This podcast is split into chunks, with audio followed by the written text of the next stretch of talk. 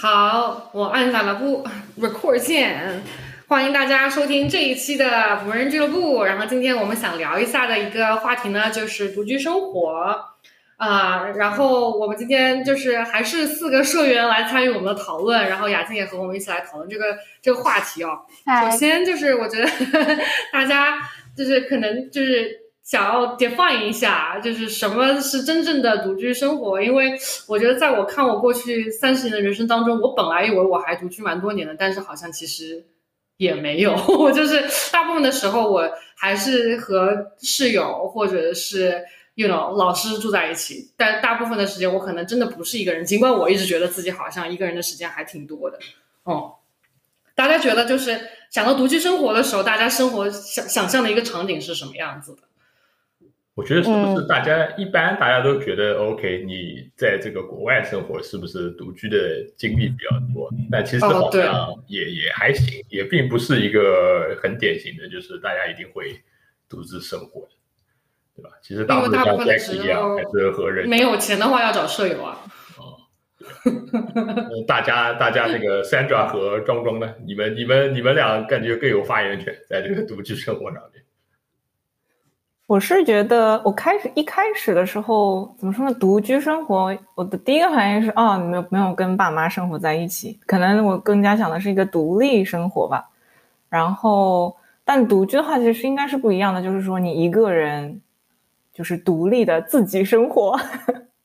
但像我的话，就没有那么多，跟欢欢一样，就是还是大多数时候是有室友的嘛，因为因为没有钱，然后。然后可能最近这半年多才刚刚开始，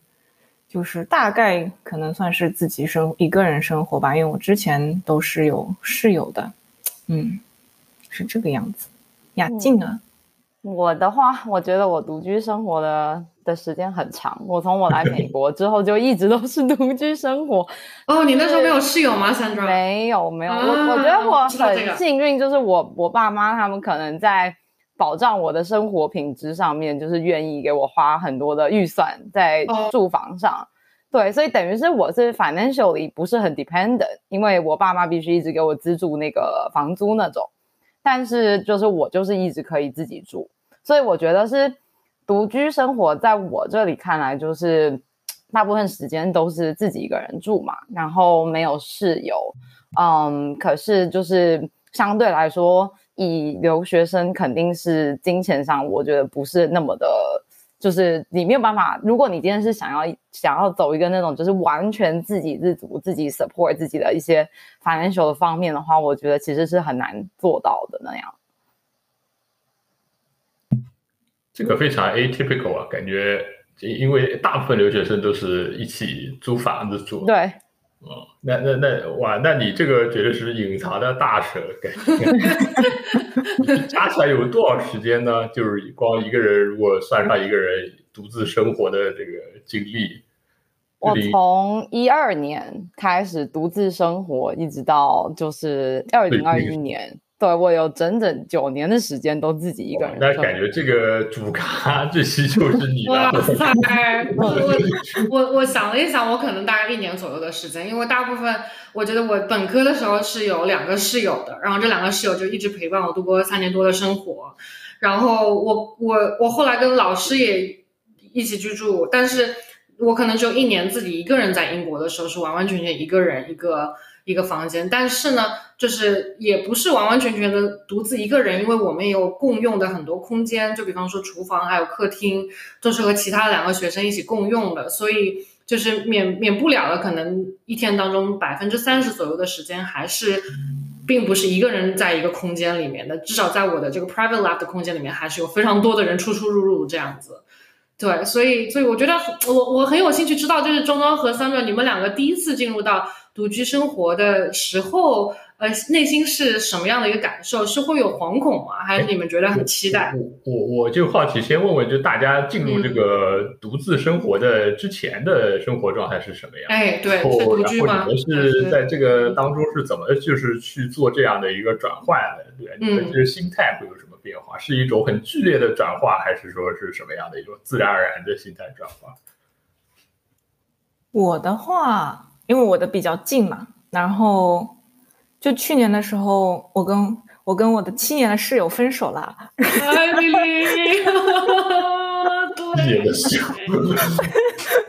七年之痒，对不对？然后。然后开始我是觉得没有什么，其实因为我跟那个就是艾米丽的话，我们俩本来就是生活在同一个空间下，还是就是比较就是各自还是比较独立的，就是我们也不会什么一起，就是我们比较少一起烧饭吃或者一起就是做很多活动，然后就还是各自有各自的生活啦，就是但我们关系是不差，然后但后来就是刚刚搬。就是搬出来自己住了以后，我就突然之间觉得，嗯，空间大了很多，但是 something is missing out。I know what's missing. 你就每天晚上三点钟的时候，没有人敲罐子。你空间就是变大了，并不是因为少了一个人。这个跟 没有。然后，但有时候，就有时候的时候，就可能会说，因为我还是会跟艾米丽分享很多很多那个，比如说就是生活里面的事情嘛。然后突然之间，你就会，尤其是我记得好像前面一个月的时候，我就总会有很多时刻，就是想说，嗯，我想跟艾米丽讲一件什么什么事情，但她并不在我的空间里面，你知道？对，或者哎，或者那个就是，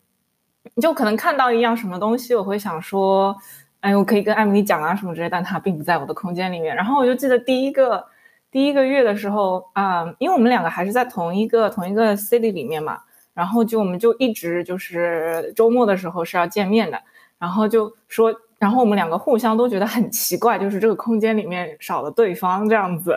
嗯，但后来那那那 Emily 有没有通过一些方式去化解这种不适感？就突然之间这个空间里面没有庄园了？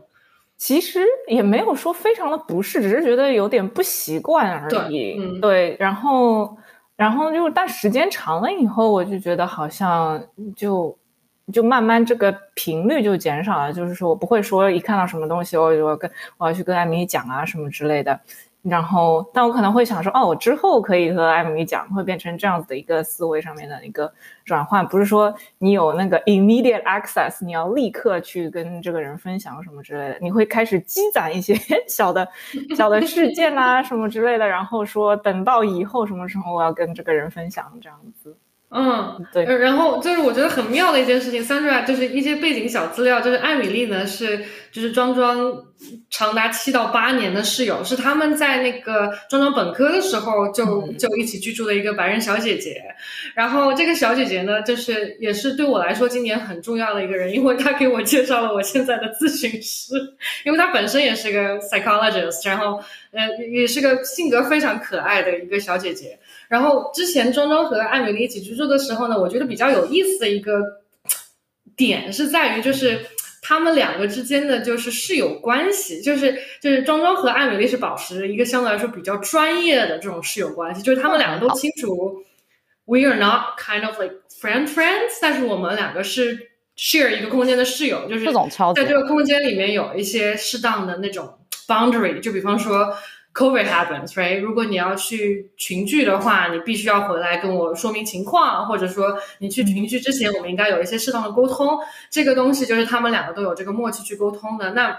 我比较有意思想知道的就是，庄庄你现在独自进入一个人生活的，然后 Emily 她也独自一个人生活，然后你们两个不再是室友关系了，那 potentially 你们两个现在可以是一个朋友的关系，是吗？就是你觉得这个这个这个关系方面的这种 transition？有什么微妙的变化没有？就是你们两个怎么样？就是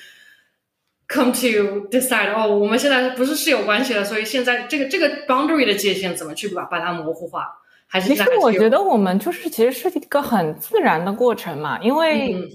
比如从一开始的话，我们因为我之前是不认识的嘛，我们就是他是我 Craigslist 上面第一个找到的室友，然后他就变成了我的室友，就是缘分的，你知道都是缘分，然后。那也找男女朋友有怪怪人就好了，随便找一个可以待待七年就好。然后那个叫什么？所以我们刚刚认识的时候，其实是没有一个朋友的关系的嘛，就是一个室友的一个，比如说就是一个室友的关系。那合作关系那个时候就是讲你各种啊。就比如说那个合租的那个规则啊之类的就比较方便，因为你朋友之间呢已经是朋友，然后再合租的话，那个时候你拉下脸要讲一些什么，就是比较比较冷酷的条件的时候，就会觉得有点怪，不是吗？但那个时候我们两个之间就没有这种感觉，就是说啊，就是我可能这个时候要用厕所或者什么之类的，就我们讲一些时间上面的东西，就我觉得就是很自然而然的。然后呢，你时间久了，然后我觉得我们两个就是。嗯，我们这种生活习惯啊什么之类的都非常的合拍嘛，然后就是，然后就慢慢的变成有有友情产生这样子，因为我们还是经常会聊天呐，就是可能会有就是我们的 couch 时间，你知道，然后还就是有时候可能两个人烧自各烧自己的饭，但是我们会坐在一起吃饭什么之类，然后那这样子的话，就是你会有一个友谊产生嘛。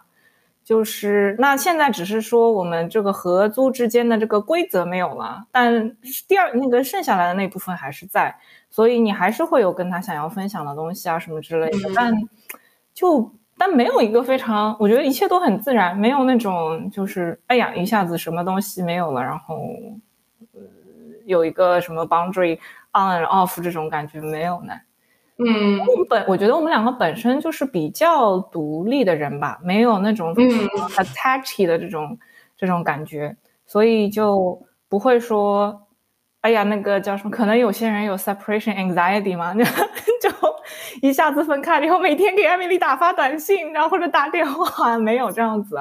就我我觉得我们还是很习惯了，因为有时候我们在同一个屋檐下，我可我们可能就是两个人都很忙。然后就不会，就可能会一个星期都没有，就是很好的聊天啊什么之类的。但我们不会觉得这是件很奇怪的事情。就等到两个人都有空了，我们就会坐下来聊天这样子。所以这个模式还是，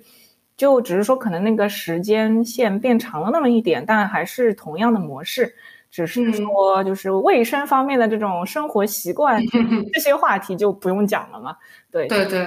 嗯，就脱离了一些琐碎，就是，哎，反而你们的关系是从那个那个 vm 一岁变成白月光，哎，有没有这种感觉？就是庄庄经常会跟我开玩笑说，就是你如果从一个恋人关系变成夫妻关系的时候，你可能从就是一个白月光的关系变成一个柴米油盐的日常嘛。然后，然后你跟阿美丽的关系可能反而是相反，你们现在可能可以更放松的去聊一些那种。比较清空的事情是吗？对呢。嗯，是这样，就没有柴米油盐的这这个话题了呢。嗯，所以你进入独居生活，我觉得其实你是还挺幸福的，因为你你跟艾米丽有一个就适当的一个 separation，然后但是你又多了一个朋友，而且与此同时，庄庄非常意外的发现他的一个很好很好的朋友就住在离他家五分钟之外的位置。我觉得这可能也也也会给你当时你可能进入独居生活有个 shock，但是会给你一些宽慰吧，对吧？对对对，那个时候是有。那个时候确实是有，因为我没有觉得，真的，对，那个时候好像就是可能就是离就是我非常非常好的朋友住离我住的很近的时候，是给我一个就是可能 balance out 吧，这样子的感觉，就没有觉得哎呀我要跟艾米丽分手的那种，我要进入一段新关系了，其实 并不是，并不是要那个叫是只是光光分手而已，对。嗯，哦，还是还是比较勇气，是吧？是的，对呀，而且 excitement 在那边，有个朋友给了你一些独居生活的勇气。对这个事情还蛮妙的，我就觉得有的时候真的是缘分，真的是妙不可言。因为庄庄和他好朋友是在事先没有讲好，就是自己要搬去哪里的情况下，意外的发现原来两个人的新住址离对方都非常非常的近，所以。有，就是就是，我只觉得 头上三尺有神明，大家对自己的人生和道德选择负责任。那还蛮酷的，很很酷啊！对啊，那雅静呢？就是你你之前在大师独居，对独居大师，独居大师，独居大师，对，就就之前你独居之前的一个生活状态是什么样子？我我假设可能是在台北和家人一起，对吗？然后是嗯。对，在独居之前，就是 独居之前的二十一年，就完全 都跟着对跟家人住在一起，住在一个就是那种老式公寓，就一层，大概我记得我家就好像三房吗？四房，四房，四房，然后两两个卫浴，就这样子，然后四个家人住在一起，但是我就是全家人都住的非常近，所以就是那种跟亲戚啊，然后就是几乎可以天天都碰到面的那种非常非常近距离的关系。嗯，对，所以那时候在就是我我的我自己认识的家人里面就很熟的那种近亲里面，完全没有任何人是出国留学的，所以我在出国的这方面也没有任何的，就是那种前车之鉴可以参考。然后呢，我在美国也是没有家人，那我就我就凭借着我自己曾经有游学两次的那种小小的经验，我觉得我自己应该是可以在国外生活的，我觉得语言上不是个问题。然后呢，我就觉得反正还有同学们一起来嘛，然后我就这么出了国，然后就自己一个在美国这生活，就连着啊，一直就是除了是偶尔可能有跟男朋友或是就是他们偶尔碰面啊，或者是有短暂的住在一起之外，绝大部分时间我都是自己一个人。然后对，然后后来就是开始上班之后，也经常出差，也都是自己一个人住，因为这边出差的时候不是不会让你就是跟同事一起 share 房间的。所以就是一直处在一个自己一个人住的那种情况下，可是我觉得我其实是自己选择进入这个独居生活的，而不是就是不能算是被迫，因为我毕竟我来之前嘛，我是可以选择有室友的。当时呢，我们有很多同学是一起来。但我以前就是在游学的过程中，让我给了我一个就是那种对室友很不好的印象，就我觉得我，就是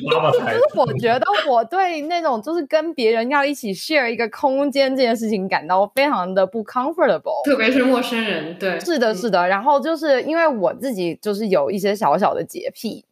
然后我自己在生活上有很多的我觉得规矩吧，就是一些小小的规矩，然后我觉得就是嗯。就是你跟室友在一起的时候，有的时候这个室友他不是很能，他不可能百分之百接受你的一些规矩，就是这是一个大家需要磨合的阶段。但是我觉得我这个人就是有一点那种比较算消极嘛，就我觉得我宁可不要去，就是有这些碰撞。我觉得我好像自己一个人生活，我就可以免去这些所有的这些麻烦的部分，我就可以自己一个人就是做我自己在这个空间里面想做的任何事情，然后不需要跟别人去沟通跟磨合。然后，而且再加上我以前游学的时候，我跟室友就是 at the end of day，我觉得我们处的都不是非常的好，啊，所以给我一种印象就是，我觉得我这个人呢，在居住的方面是不太适合拥有室友的，因为有可能这个室友呢，本来是朋友，后来就是就算刚开始成为室友，会是会变成朋友，但后来也一定会就是吵架。的那种感觉，对，然后我就是为了省了这个麻烦，然后就可能当时反正住在那个乡村，就就是其实没有很贵，所以我就觉得那多花那么一百刀一个月，我可以就是住在一个小小的 studio，不用跟人家去搞这些室友的磨合，我觉得就很好。对，那那当然就是因为从一个群居的环境，然后突然被丢到一个你要自己就是独居生活的时候。有很多事情是自己需要 pick up 的嘛，就是我以前在台湾不可能，我不可能所有家事都会做，我知道该怎么做，但我不可能那些东西都是我在做的。对，那因为当时以前就是当学生，你可能最重要的工作，在我们家来说最重要的工作就是把学业搞搞好，就是学业弄好，然后考试那些读书学习的方面不要让家人担心，其他的事情就是我们有余力的时候去帮忙家人就很开心的那种。对，然后。出来的时候，第一件事就是，当然就是那种最基本的吃喝拉撒嘛，对吧？你吃饭怎么办？然后呢，就是平常买一些生活用品那些东西怎么办？然后还有就是，就是如何生活，然后吃饭怎么搞好？然后还有就是整洁的部分，那种就是等于你整个空间你自己要想办法维持。对，然后就是瞬间，我觉得在那一个月里面，就是你迎面而来有很多生活上面的那种小小的 task，就是你就必须要自己学习，比如说什么。灯泡坏了，我需要怎么换个灯泡？那种这种很小很小的事情，或者是，或者是我可能需要搬家，我要去哪儿找纸箱？然后我力气不够大，我就要我要怎么样搬家？这种东西，对。那你碰到的最大的就是这种，比如说这种。表面层级意义上的这种困难是什么？就有没有碰到过这种什么，真的一下子觉得哇，你这解决不了，好难啊，然后感觉瞬间很绝望的这种事情？有啊，对，有，要是有一个人就好了，好了。你们对，你们一人分享一个 这种时候。是我自己，我就我自己觉得，我对一个女子来说，我有三个时刻会非常需要，就是很希望有个人在那儿。第一个呢是就是身体不舒服的时候，就是当你生病了还是什么，然后你可能就没有力气，但你必须要吃饭嘛，你必须就至少给自己烧一锅粥那种，就你自己都病的那种快站不起来，然后你还得自己去给自己做个粥。我觉得那种时候是最需要，就是有一个室友。对，然后还有一个是就是 提重物的时候，当你是要，比如我要扛一个电视那种就很沉呐，我一个人是扛不起来的时候，就会非常觉得啊，这时候有个室友多好。对，然后第三个我记得是呃，我记得是那种，这也是一个很搞笑，我自己觉得是就是有的时候吃一些吃饭啊，还是还是出去看电影，有的时候有一些活动或者是旅游吧，旅游可能是最最主要的，就是当你想要旅游的时候，我觉得。我觉得对我来说，我觉得有一个伴会很好，因为可以两个人互相就是分怎么讲，你相互互相 share，就是在这趟旅程中你需要承担的一些东西，就比如说可能有人需要看地图，有的人需要负责找路啊，就是你不用自己一个人做全部这些事情，所以这是我自己觉得最需要一个伴的三个时刻。嗯，哎，我觉得这很有意思，因为我我首先想到的可能是安全性的一些问题，就我很。我很担心你那个时候，就比方说，因为因为大芝加哥地区，你也知道，有的时候会出现一些可能乡村嘛，乡村还可以的。我我那是乡很乡村的乡村，张莹莹哎，非常乡村。就是我我我我就是我觉得你一个人住的时候有没有就除了这这三件事情之外，有没有另外想过有一些哎很安全相关的问题，会让我觉得非常的担心？还是你有你有解决的方法？还是其实没有我想的这么糟糕？其实，因为当时就是你，你知道美国不是每旦每一旦靠近那个感恩节或者十一、十二月之后，就比较多 robbery 嘛，对吧？然后那个就是在村里也是一样的，即使在村里，就是当时我就记得，因为天黑的很早，就是 U I U C 那里大概下午三点半天就快黑了，对，天黑的非常早。那你课可能上完是五点，就是外面已经全暗了。然后那种就是当时有可能很多 robbery 啊，或者是有一些持枪抢劫的那种时候，就会比较害怕。那可能就会希望就是个，比如我觉得我可能属于那种走在路上比较 alert 的人，我一直都是这样，所以我就是我都会很注意周遭的环境。然后我比较有一点那种小的风吹草动，我就会很紧张，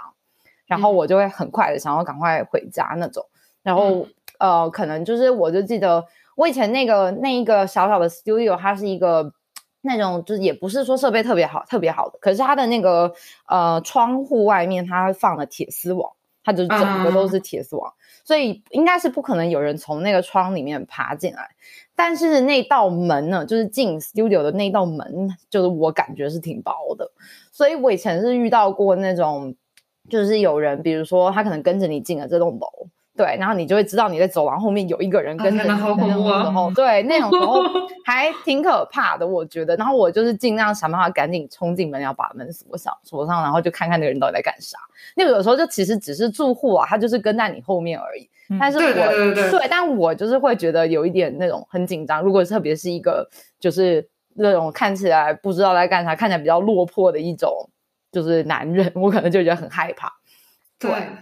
然后还有遇到过是那种就是就是呃宿舍或是房子 apartment 也常常有是那种来推销的，你知道吗？他就按那个挨家挨户敲门，然后要给你推销东西。对，然后呃我记得以前就是他是我们当时遇到好几个那种推销人士，他觉得你里面有人在，因为他透过门听到里面有声音嘛，他就一直敲门。那种我也是觉得很还挺害怕的，就我妈都会跟我说让我不要开门，就是假装完全就是，即便我家里有声音，我也要假装我人不在。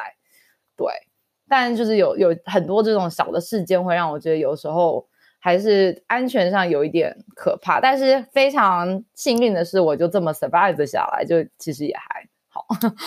嗯，对我我觉得安全问题真的是，我觉得一个人住的时候，我觉得就不光光是一个人住，我现在都觉得，就算我和老师现在是两个人住，但是我有的时候一个人行动的时候，都会发生一些。就是奇奇怪怪的这种这种问题，就比方说，包括以前我我记得我我是大学的时候是和两个室友一起居住嘛，但是偶尔就是你很正常的，就是你上上上完课，放学回家，你要去什么 Walgreens pick up 一个什么东西啊，呃，或者去哪里打印一个什么东西啊，我都会在路上碰到那种就是比较奇怪的，我不知道可能是 Berkeley 问题还是什么。Berkeley 我有碰到过这种 Berkeley 的问题。我我我没有碰到过这种暴力抢劫或者是盗窃之类的问题，但是我经常会碰到有这种 stalker，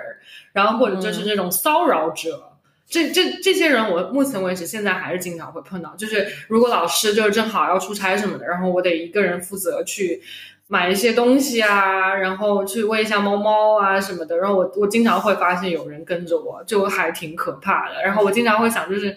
有什么比较好的方法？当然，就是你可能就是尽量减少外出，但是你也不可能完全不出门，因为你有自己的这个 necessity 的这个 need。对。然后，嗯，那你也可以尽量避免夜晚去出去。然后我也是早上出去，但是我还是会被跟哎，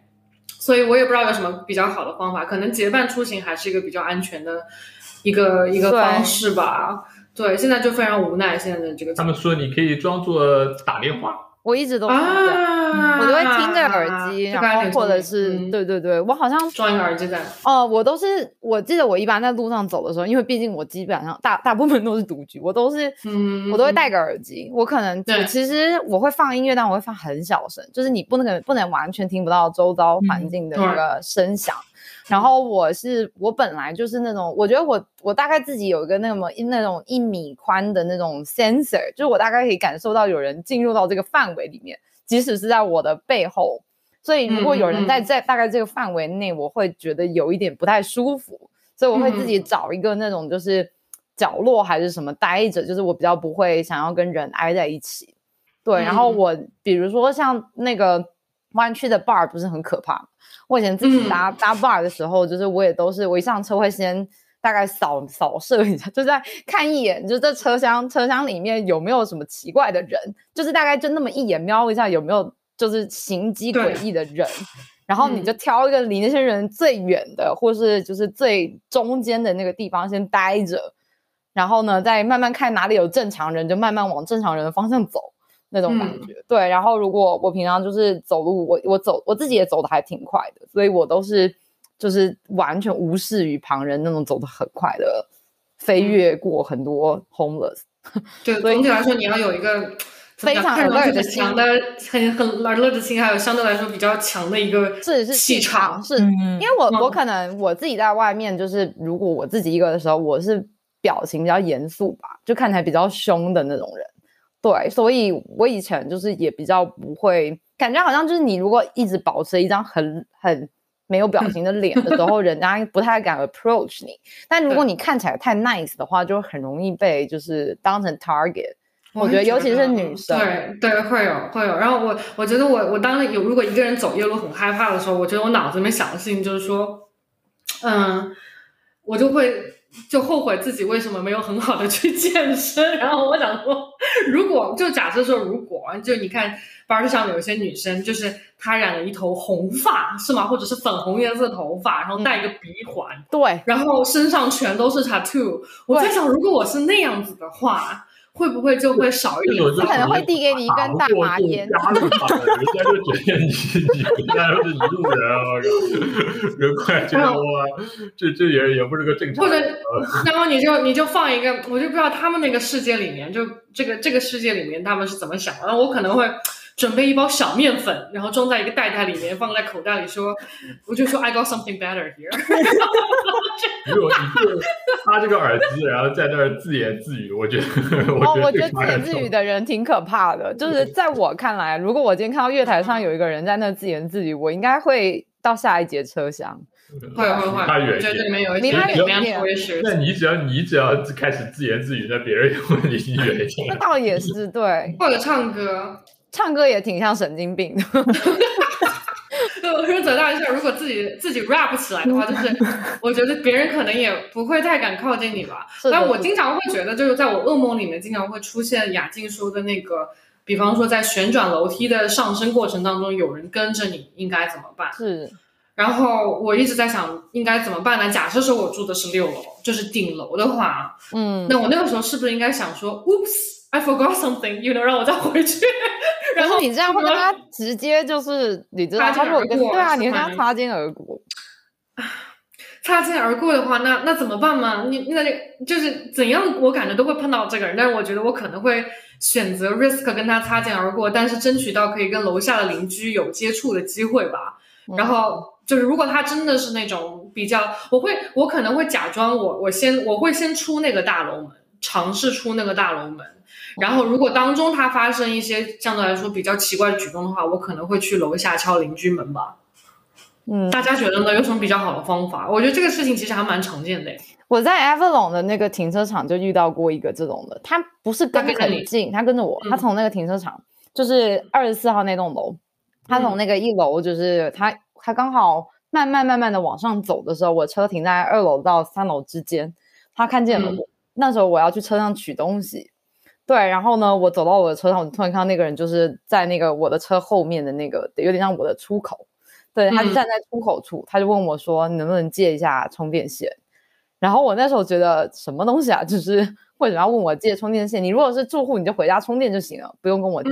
对。然后我那时候我已经车子锁好，我就说：“哦，我没有哎，这样子。”然后就从车的另外一边绕出去。对，但是就是我觉得那种情况还是都还挺可怕。其实都是那种我。我我后后来后来想起来会觉得有一点后怕，会觉得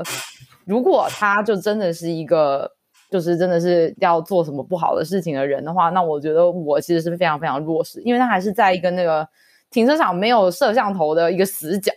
对，嗯，他如果要抢劫或是就真的就闯进我的车，就是因为我毕竟有车钥匙啊，我从那个车下来的，他闯进我的车把我车开走，那我也是没有办法。对。对，我觉得女生在外面一定要注意，就是如果这种情况发发生的话，我我觉得，我觉得可怕的东西，我我因为我也有被两次不好的那种 stalk 的这种经验嘛，嗯，然后就是我觉得首先一点你要确认的就是，凡是会 stalk 你的人，其实都是在这个犯罪的。团伙里面相对来说比较 弱的人，因为他们就不敢做别的，所以他们选择做这种很奇怪这种行为，看看有没有什么机会。然后其次就是说，我觉得，嗯，我觉得就是你害怕的这个东西其实是 uncertainty。对吧？所以我觉得你害怕的这个东西，其实不是他真的对你做了什么，因为如果他做了什么，你可以有一个比较及时的一个反应，然后可以 trigger 你的一些这种 strategy。但是你你每次回想你后怕的这些东西，都是那种不确定这个人不知道他要对我做什么，这个就很可怕。是的，是的。对，但那这个东西没办法解决，我觉得就就就可能身边多备一些那种 pepper spray 吧，就是随时可以拿到手上，就是应对的，just in case 有突发情况发生，你这里有一个小炸弹可以给他。对，但是还还挺可怕的，确实是。所以呃，我觉得一个人，我我第一个想到就是一个人独自居住会有非常非常多的这种安全的问题。当然，depending on where you live，啊，或者周围有没有比较好的一些邻里的关系吧。嗯嗯，那那庄庄呢？你住在城里，然后你有没有发现有同样的一些安全方面的问题？然后你独居的话，有没有一些很有趣的麻烦可以跟我们分享一下？我的话，安全性。怎么说呢？因为我这个人，我觉得有时候比较木讷一点，不是很敏感，你知道吗？你不知道这个东西是安全的，我知道。但我一般的话，我一个人走在路上，一般都走很快，然后我的脸就是一张那个扑克脸这样子，就是我不 care 周围的，就是任何如果有人 approach 我，我是就是很冷漠的那种人嘛。然后那可能这个给我规避掉了一些，还是比较安全的。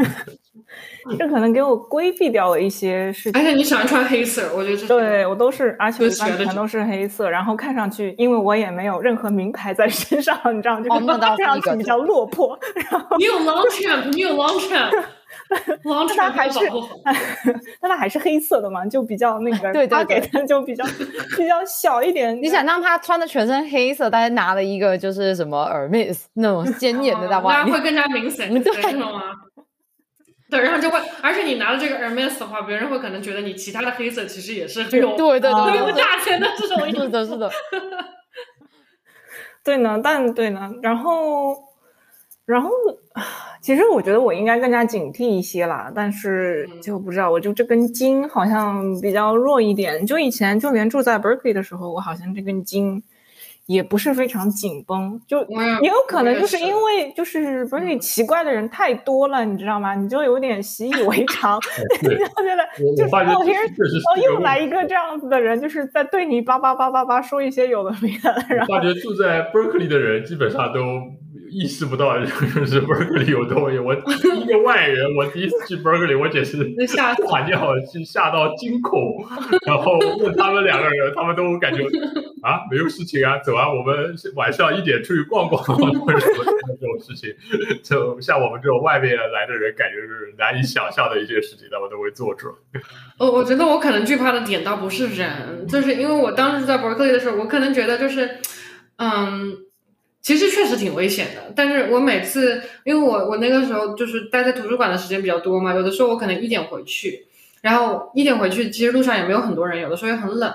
我其实我心里面最大的恐惧是鬼，哎，我觉得我很害怕，在路上会不会撞到一个什么，就是奇奇怪怪的鬼。我我当时没有在想，就是人类世界这个东西可能会对我造成什么危险。我好像也是，我也是这根筋很缺乏。我跟你有一点像，我觉得我三位都在 Berkeley 住过，这个非常巧合。我我觉得我一直以来都还去交流过，对我都还挺怕鬼的，但人我也很怕，我就是都怕，我什么都怕。我有点怕黑，有点怕人，然后有点怕。但你偏偏又是一个人住的最久的，这怎么？对对对，就可是我，我觉得我就是一直常常经常活在自己就是自己吓自己的那种状态里面，然后所以我其实养成了那种。我觉得我以前在台湾还没出国之前，我还敢看一些，就是不是鬼片啊，但是看一些那种惊悚片、悬疑片，那种我还行。那我我一出国之后，这所有这种类似的东西，我完全是看不得的，因为我自己我之前推荐给你的东西你都不看，我很多东西我都不敢看，真的就一点点惊，微微的一点惊悚我都不行，因为我觉得那种是就是自己住的时候。就是如果鬼片看很多，不是会有很多那种什么有鬼从马桶里面爬出来，还是什么有从那个什么，比如你洗个脸，然后站起来后面镜子背后站了个鬼的那种事情，或者床底下之类的，床底下有个东西，或者是会还我还很怕那种关起来的门门。就是比如我就算是我自己家里，然后我有一扇关起来的门的话，我要开那个门之前，我心里是会有一点害怕的，因为我会怕那个门的后面有个东西。对，所以就是自己住的时候，的确是。呃，我自己会觉得很可怕，就是那个所有关上去的门对我来说都是一个未知的存在，即使是我家里可怕，家里 哦，我连我连那个我还记得我之前住在 Emeryville 的时候，我也是自己一个人住，我当时自己就是住了一个九百多 square feet 一个超级大的 one bedroom apartment，然后呢家里就很多门，面有很多橱柜什么的。对，然后我以前就是因为那间那间房子对我来说有点太大了，所以我记得我从外面 回家的时候，我连开自己家门我都会有一点吓到。我会开自己家门，然后我打开想说瞄一眼有没有东西，然后没东西，好，我进来这样子。对，就是那种我不知道，就是对于未知的一种恐惧吧。对，就一个人的时候特别的害怕。嗯，然后你会不会有这种 moment，就是？你家里面凡是能够被藏人的地方，你都可能想要去检查一遍。对对对，什么橱柜的角落，我都会去看一眼。我也会。对，而且还有停电的时候，猫猫路过，我也会觉得很可怕。打开了。对，那哎，那你有没有想过，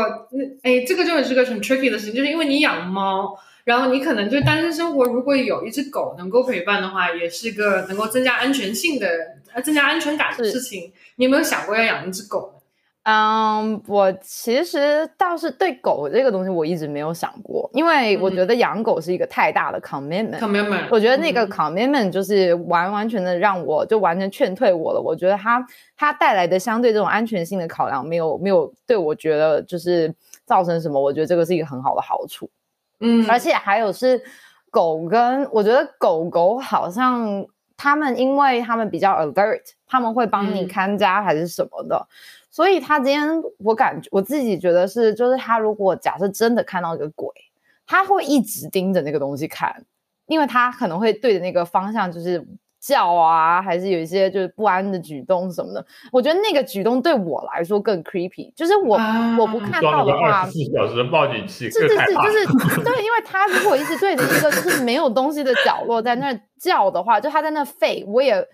我我一来我也不敢过去，你知道吗？然后我也不能怎么办，然后我又知道那个地方大概有个啥，我觉得那个是很可怕的。所以，但猫猫也会嘛？猫猫也会啊，不是吗？可是我觉得他们比较 random 一点，他他不用看鬼啊，他就是随便看到那有条虫或是有道光，他也可以很兴奋。就是有只虫子在那边。对对对，所以就是我觉得那个那个好像相对来说，因为它的比较 random，它不会就是对他会看着一些奇怪的角落，但是有可能那个奇怪的角落就是一些什么都没有，他就只是无聊。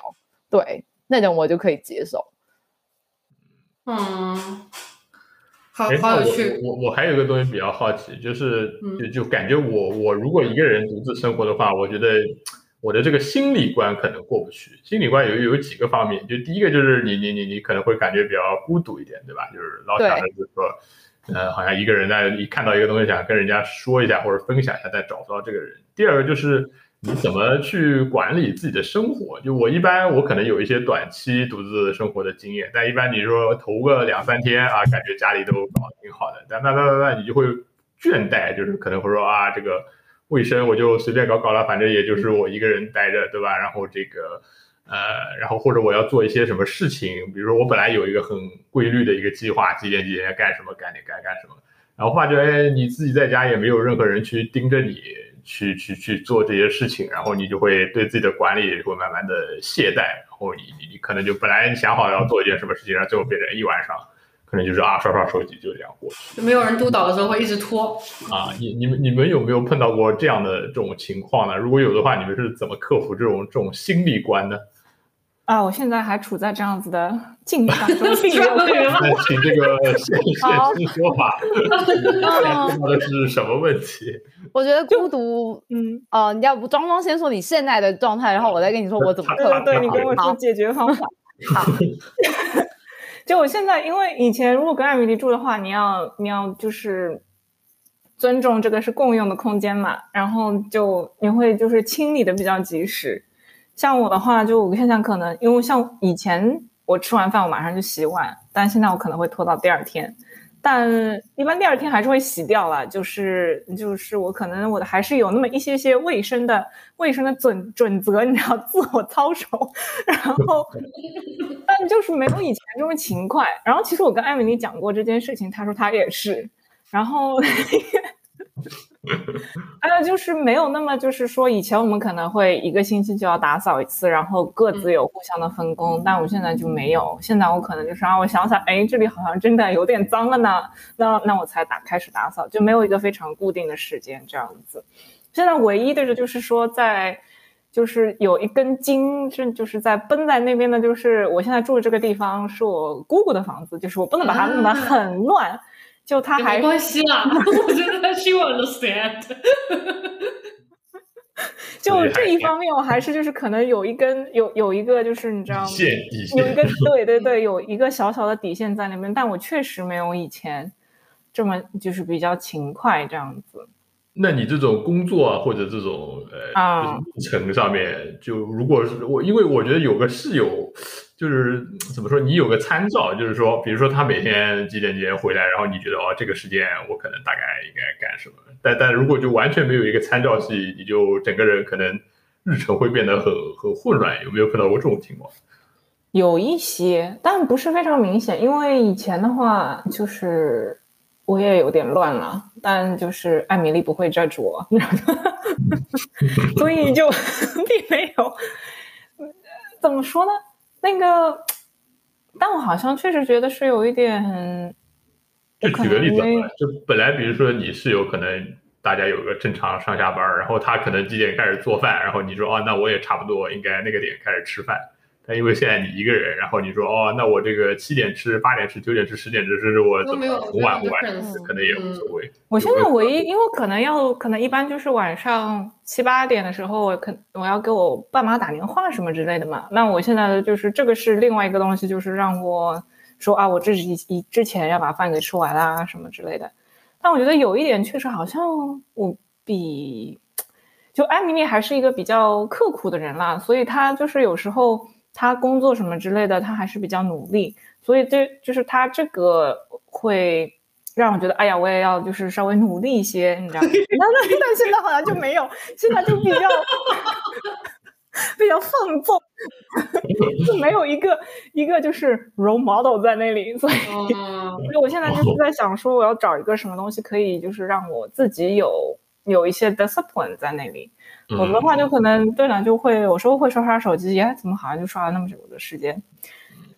就对呢，所以雅静，你有什么？听听这个解决方案大师。是的，解决方案。我我那我觉得我可能有点像，我以前也是，就是刚开始第一年那时候，我刚才来的第一年是没有猫的生活，因为我在学校嘛。那时候我好像就是也是有固定的时间会跟家人通电话，是是视频电话那种，然后会有固定的时间，就当然上课嘛，所以你会有上课的时间。然后我觉得当你的生活里面有一些就是。那种比较按表操课的这种活动的时候，你就比较可以规律的，你就一定得起床，毕竟得去，毕竟得要去上课。然后呢，比如我可能晚上就是大概是下午四五点那时候，会跟我妈他们打电话，就是我爸妈一早起来的时候，给他们打视频电话。所以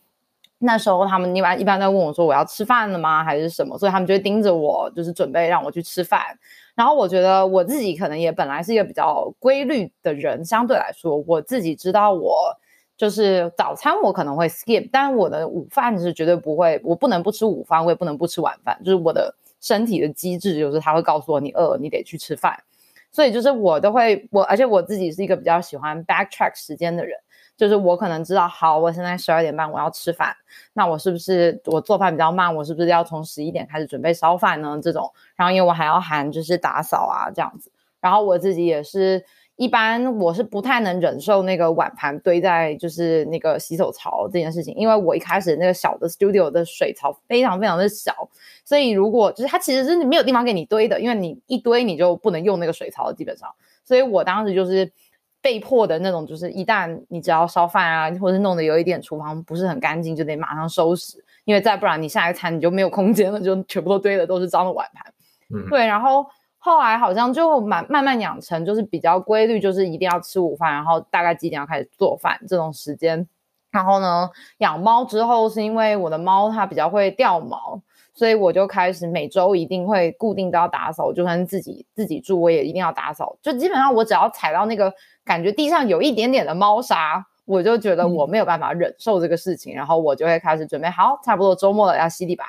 那准备打扫，就是扫一点毛什么的。对，然后我觉得就大概自己 establish 一些你生活上的 routine，就是你知道你你大概每个时间段应该需要做什么的时候。就是帮自己的生活设一些小小的一些 task 跟目标，这样子你会对你的独居人生会比较有最少有一些就是每天基本你应该要做的事情。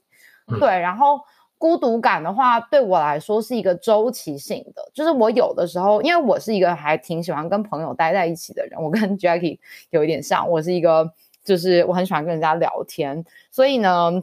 我基本上，我觉得我当我跟常常跟朋友碰面的时候，或者是我可能比如这周这几周跟朋友有比较多的聚会，我觉得我在就是自己回家的时候，我的那个孤独感就会非常的少，因为我可能觉得我回到家的时候是带着很多信息量，然后回家自己去慢慢 process，或者我回家去做一些类似，就是我可能听到什么有兴趣的东西，然后我回家自己做一些 research，或者是人家给我一些 information 说有一个什么影集很好看，我可能就回家。就慢慢把这个东西给看完，然后有一个新话题 再去跟朋友聊天那种。Sorry，我给你的都是悬疑片的影集。悬疑片我可以看，我可以看，我现在可以。但是就是就是那种，我觉得我从别人身上收收，就是会收到一些能量跟一些资讯，然后我回家的时候，我用我自己的时间去 process。然后呢，可能有时候发展一些小小的兴趣，就是比如。有一阵子，可能我可能会比较喜欢，比如说喜欢唱歌吧，那我就就就可能多听听一些歌啊，然后就想把它录录录几首歌来那种的。然后或者是如果有一阵子喜欢写写文章，我可能就会比较 focus 在写这个东西。所以我觉得是找到一些生活上面小小的目标，会让你的独居生活会比较有就是乐趣。对，然后可是。所以我觉得我我可能应该是一直反复在进行这个 process，然后就是我大概因为人的那个每一个星期是固定的嘛，你就是每一个星期就会有周日，然后开始一周周一到周五，然后就又周休这种，所以我通常都是大概在周三的时候我就开始构思我周末要干啥，然后呢，我通常会 plan ahead，就是真的很 ahead，我有可能一个月前就会 plan 下个月在干什么。对那种，所以我很少会有那种我到周末，然后我不知道这周末要干啥，那种完全不知道我接下来四十八小时我要通通待在家里呢，还是我必须要找个事情做或者出个门还是什么。所以我觉得这种是可能养我自己养成一个习惯，就是因为我自己生活，然后我发现我如果不自己不去做一些 planning 的话，你的人生就会变得非常的无趣。所以久而久之，我就是变成一个很喜欢事前规划自己的生活，然后就感觉人家看我都觉得我好像就是生活。虽然我自己生活，但我好像很就是很多才多姿那种，我有很多的活动，对，然后呢也不会感觉我就是都不知道在干啥那种。哎，那这个会不会反过来？比如说你在这个工作场合，就会人家会觉得你这个人，哎，这么的这么的这种 self navigating，感觉完全不需要有人就是告诉你要干啥干啥，然后你自己就哗给他排了一大堆的事情。我觉得我在工作上就是那种，因为我自己比较不喜欢就是做的太多，我喜欢做到大概 八十分，所以呢，我觉得我自己的这个个性是很好，因为我会我 plan 完之后，我会有很多闲暇时间，那我就可以就是拿这些多余的时间去，就是比如说我可能比如说知道我这个 task 我大概只要花三个小时，那我就慢慢的就是看我应该要在哪一天做最好啊，这样子，我觉得是给自己比较少的压力。对，嗯，但是因为厉害，我觉得我我我得，我觉得你得你得搞一个 online course 哎，我觉得我我感觉我是我是爆炸式的 生活和工作哎，我我基本上也从来都不不没快，然后我因为这两天帮雅晶看猫嘛，前两天，然后我就会看到他的冰箱上贴着他的这个 weekly calendar，然后你就会发现他的周末就是。Three weeks out，全部都是有被很计划的安排好的。对对对，哪一天要去干嘛？哪天包括周中有一些这种 logistic 方面的一些 task，会非常完备的写在上面。然后我就发现，我想说，我每每个周末都不知道自己要干啥。然后我我工作也是那种，就是他他比较好的一点就是他知道就是怎么去设置各种各样的 boundary，就是我知道我要做到八十分。然后我知道我只能 taking 这么多的东西，我知道我需要其他的时间，就是它是一个在一个非常 structured 的一个 mindset 上，对对对，下面就工作和生活的，对，然后这样的这样的一一个 mindset 可能会比较避免嗯焦虑啊，对，我觉得是浪费时间之类的事情。但是相对来说，就是当今天事情如果 off track 的话，我会很焦虑。啊，就是对，就是我觉得这是。哦，这是完全就是一体两面的事情。就是比如今天我如果一个 fly 它 delay 了，我会非常非常焦虑。我是那种我会觉得完全这个爆炸了，爆炸了，就是 delay 了。对对对。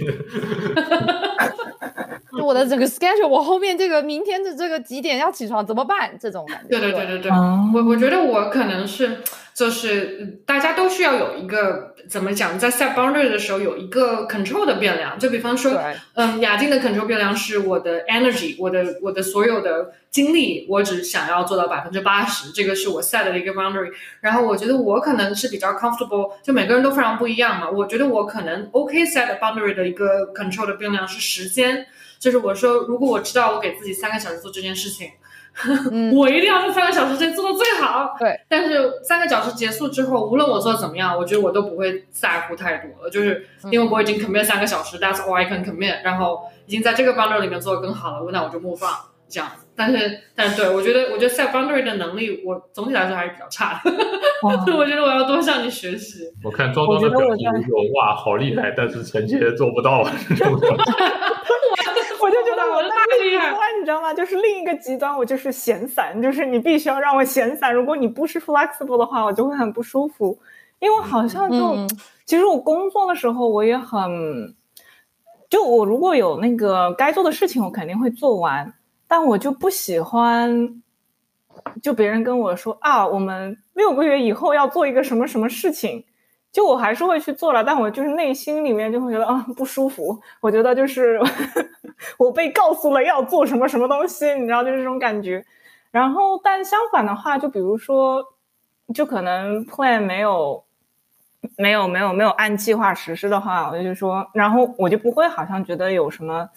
了不得的事，我会觉得啊缘分就是你知道，缘妙不可言。就是你就是得不到这个东西，你能怎么办呢？然后对这个就是我没有的，对我没有这个 mindset。我会我只要就是有任何一点跟我的预期有有一点点差距，我都会觉得很 stress out。嗯嗯嗯，对对，我觉得我觉得这就是我和老师也一直想跟大家聊的一个问题，就是说，嗯，大家觉得就是自己独居经历对自己的性格养成和 shaping 这方面有没有作用？就是我觉得，就比方说，我拿我举例子好，因为我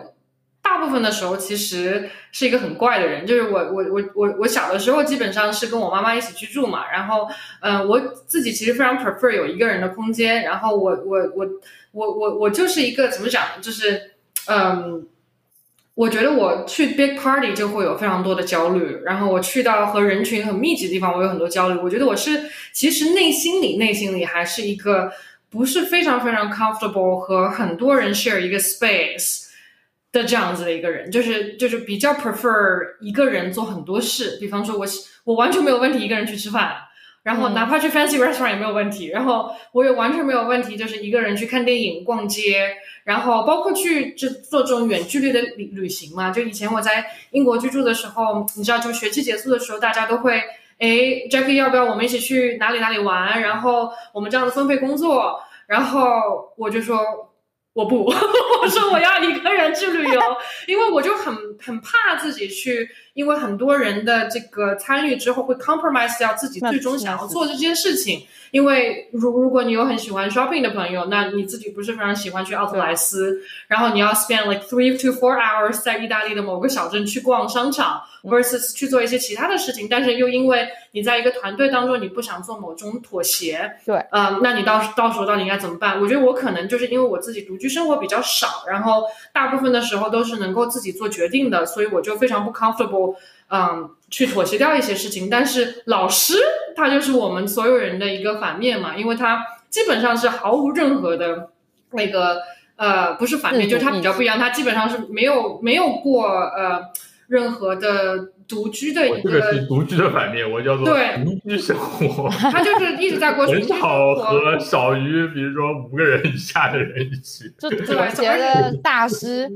对妥协大师。然后也我们有我们上海话里面说他是倒浆糊大师，他就是那个端水大师嘛。就他从十二岁的时候就开始和群群体一起生活了，十二岁，所以就那个时候是可能自主意识刚刚产生的时候，可能被压制了，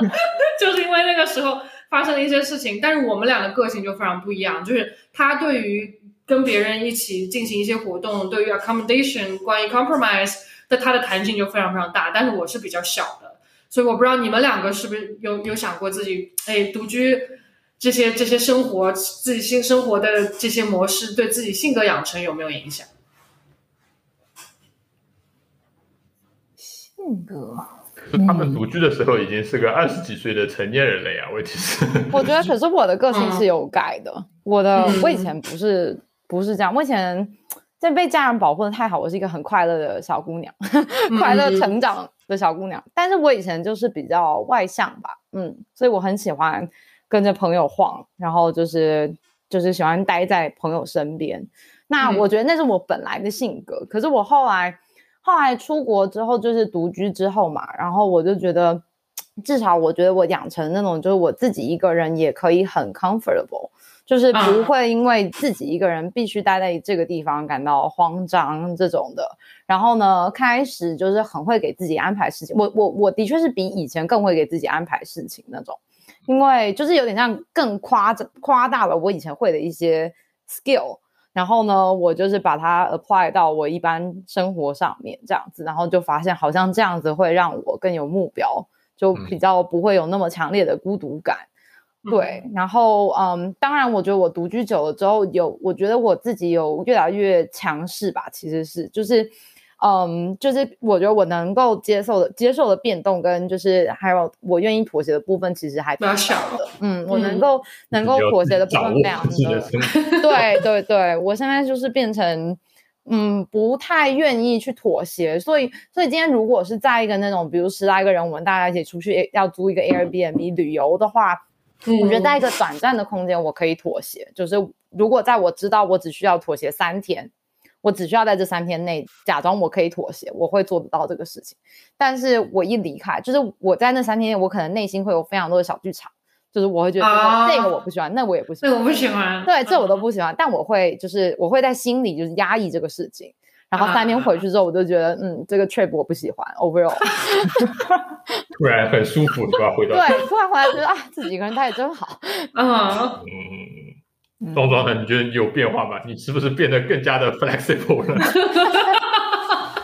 对，我其实就是刚好就在想，我觉得，嗯。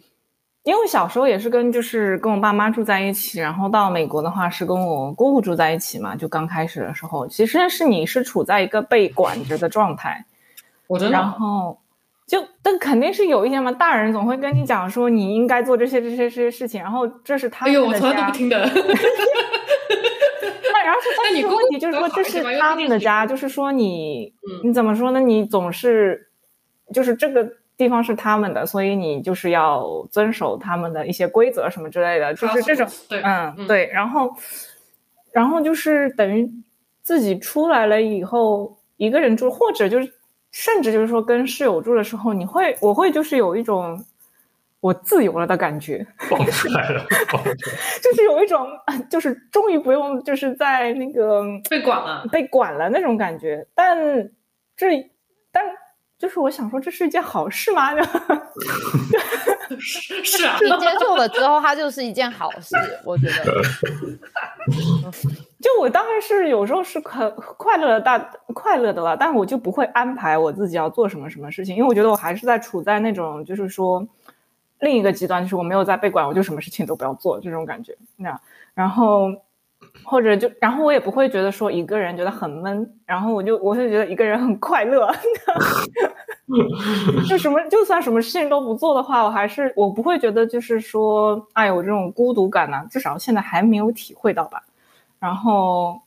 因为我也没有说完全就是说，哎，一个多星期或者两个星期都没有跟人接触这样子，还是就是说，就是时不时的，就是会有跟人接触这样子，但也不是说好像就是。刻意安排好的这样子，就是可能会有时不时有人来跟你接触一下啊之类的，但我没有这种就是很强烈的愿望，说我要 reach out，我一定要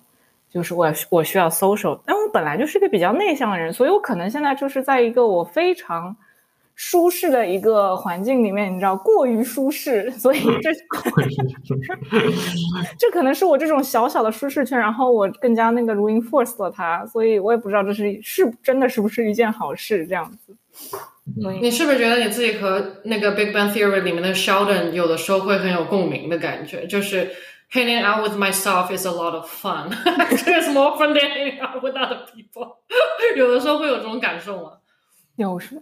就我觉得没有什么不好，就是这种感觉。但我没有，我觉得跟朋友相对，我觉得是一样，就跟朋友相处是很开心的。但是我一个人也是，我也没有觉得什么不开心，这样子就不会有，我不会觉得两者有很大的落差。对，但我觉得这样一个人住又让我好像，我觉得刚刚开始一个人住的时候，确实有一些让我，我好像搜索的比较多了那么一些，比跟艾米丽一起住的时候搜索反而要多一些，因为。可能跟艾米丽一起住的时候，因为你边上一直有一个人嘛，你不觉得你是一孤独，就是一个人一个人的那种感觉，所以我就没有就是需求需要就是跟别人在更多的交流，这这种感觉就这感觉就是个生理需求，你知道吗？生理上面没有说我想要往外就是要交流更多，但一个人以后一个人住以后，确实有一种刚开始的时候有这样子。有那么一点这样子的需求，觉得嗯，我是不是应该就是跟别人要，就是讲讲话啊之类的，就是好像我是不是一个人待的太久了这种这种感觉，嗯，但当时没有觉得不舒服，对，所以，我至至于有没有改变我的性格，我觉得我本来就是这样子的性格，然后就是让你这个 他来而让你的性格放大。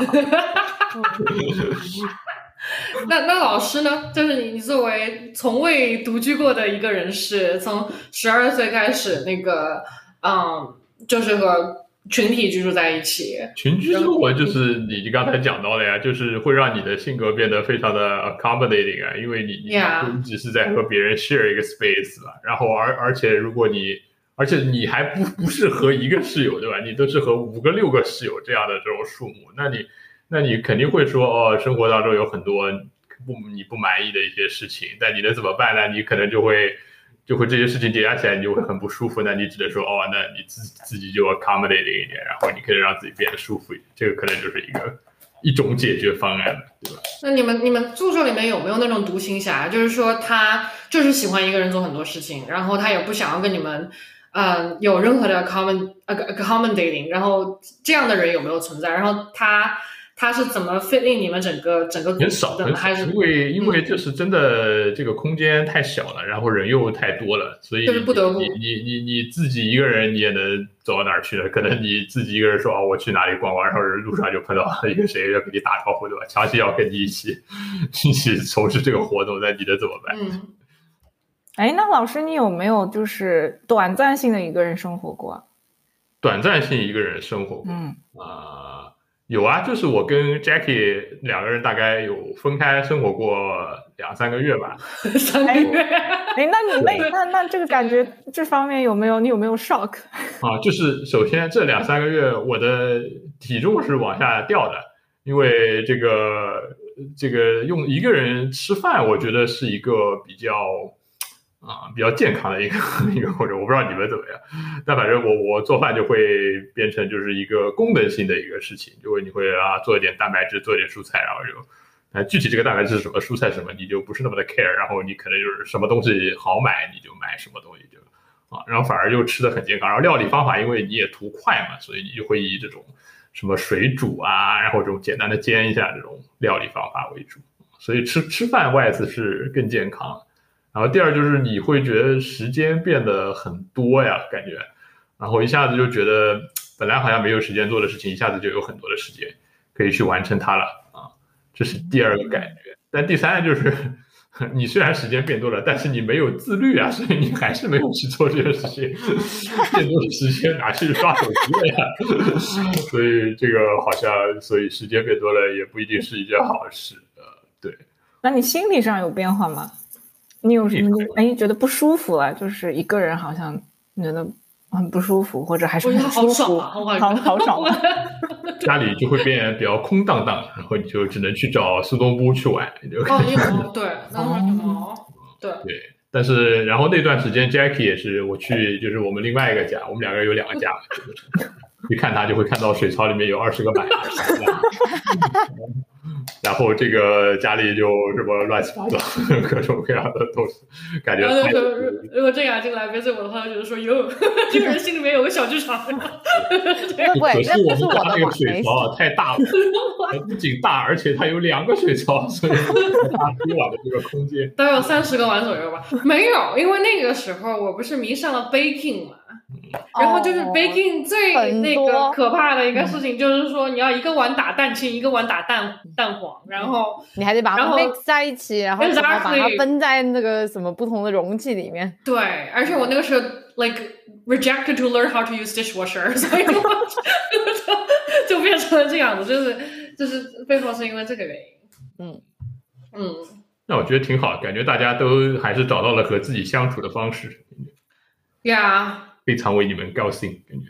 我觉得，我觉得从从这个赛程出去，我觉得我很想让郑雅静开一门这个 独居 生活的 指导课，如何安排合理安排你的独居生活。我觉得，这因为如果怎么讲呢，就是其实你以后如果是一个人生活还是两个人生活，你都会碰到这个 planning 方面的一些问题，